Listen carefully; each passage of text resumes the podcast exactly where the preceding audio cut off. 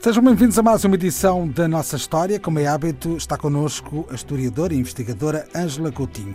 E hoje, Ângela, falemos sobre o cinema como fonte para a história. Exatamente. Eu não sei se a maior parte dos nossos ouvintes eh, tem conhecimento deste facto, não é? Mas nós, quando produzimos o que chamamos de conhecimento histórico, científico, eh, em tratando dos séculos XIX e XX e sobretudo do século XX, nós, eh, historiadores, não nos debruçamos somente eh, sobre os documentos escritos, não é? Consideramos como fontes eh, para interpretação, compreensão do passado, toda a espécie de produção, não é? E aí incluímos a, a, a produção audiovisual, o cinema por excelência, e não só, não é? É o caso do trabalho de determinados realizadores que olharam para a história de uma forma muito concreta. Exatamente, eu hoje gostava de falar aqui de um realizador em especial, como sabemos, o cinema africano não é assim tão antigo, não é? E este indivíduo que nasceu no Senegal em 1923 é considerado por muitos como até o pai do cinema africano. Ousmane Samben né? eh, realizou vários filmes, eh, teve prémios internacionais. Ele teve uma vida dura, começou por ser pedreiro, pescador, até mesmo estivador em França, não é? Eh, e, portanto, foi um autodidata, um homem que, como se diz, um self-made man, não é? Subiu a pulso pelos seus próprios meios e chegou a estudar cinema. E porquê é que nos interessa a obra de Ousmane Samben em particular? Bem, como eu estava a explicar no início, a análise da produção cinematográfica, por exemplo, permite-nos, a nós historiadores, compreender o pensamento de uma época, as preocupações de uma geração, não é? A forma como se vê o mundo. Mas, no caso de uh, Ousmane Samben, uh, o interesse é duplo, porque ele também fez o que podemos chamar de filmes históricos, quer dizer, filmes que se debruçam sobre o passado histórico, não é? Eh, é o caso, por exemplo, eh, de Campo de Tiahuá.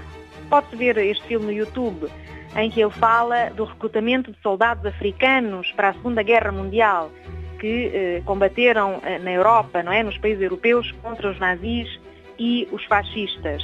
é um filme bastante conhecido. também temos um outro filme célebre, Emitai, também está no YouTube, que retrata aspectos do período colonial no país dele, no Senegal, mas que são aspectos uh, comuns a quase todos os países africanos. Ele nesse filme trata a questão da cobrança do imposto de cabeça ou imposto de palhota, não é? Uh, que existia no período colonial. Portanto, ehm, é um realizador muito interessante para além das todas as qualidades estéticas reconhecidas a nível internacional, uh, pelas temáticas, pois nós podemos ver com personagens africanas e normalmente ele seguia a vida, a trajetória de uma pessoa uh, inserida naquela sociedade. Temos o caso também de O Carroceiro, que é a história justamente de um carroceiro no Senegal, A Negra de, todos estes filmes estão no YouTube, em que ele fala da vida de uma jovem empregada doméstica, já no pós-independência, não é? Mas se é certo que eh, são retratos da sociedade, neste caso do Senegal, mais concretamente, também é certo que são retratos muito pessoais. Ou seja, eh, são muito subjetivos ao olhar do realizador. Exatamente, é sempre uh, na produção artística, não é? Nós temos sempre o olhar subjetivo do, do realizador, uh, mas uh, um, Usman Samben dedicava-se muito de facto à crítica social. Ele também era romancista e nós temos isso espelhado nos seus filmes. Ele fazia uma crítica social e tratou temas, temas uh, que eram de interesse da geração dele e que são de interesse ainda hoje. Por exemplo, ele tem também vários outros filmes que abordam estes aspectos na sociedade já independente, não é?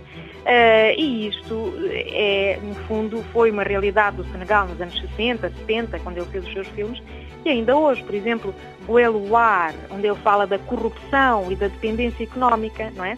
Do seu país em relação ao exterior e a corrupção vivida no, no, no país.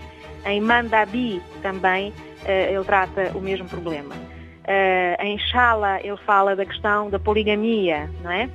Todos estes filmes estão no YouTube e muitos têm legendas em português. Ou seja, podemos consumir a história também através das imagens. Muito obrigado, Ângela, por ter vindo a mais uma edição da nossa história. Até para a semana. Obrigada, Nuno.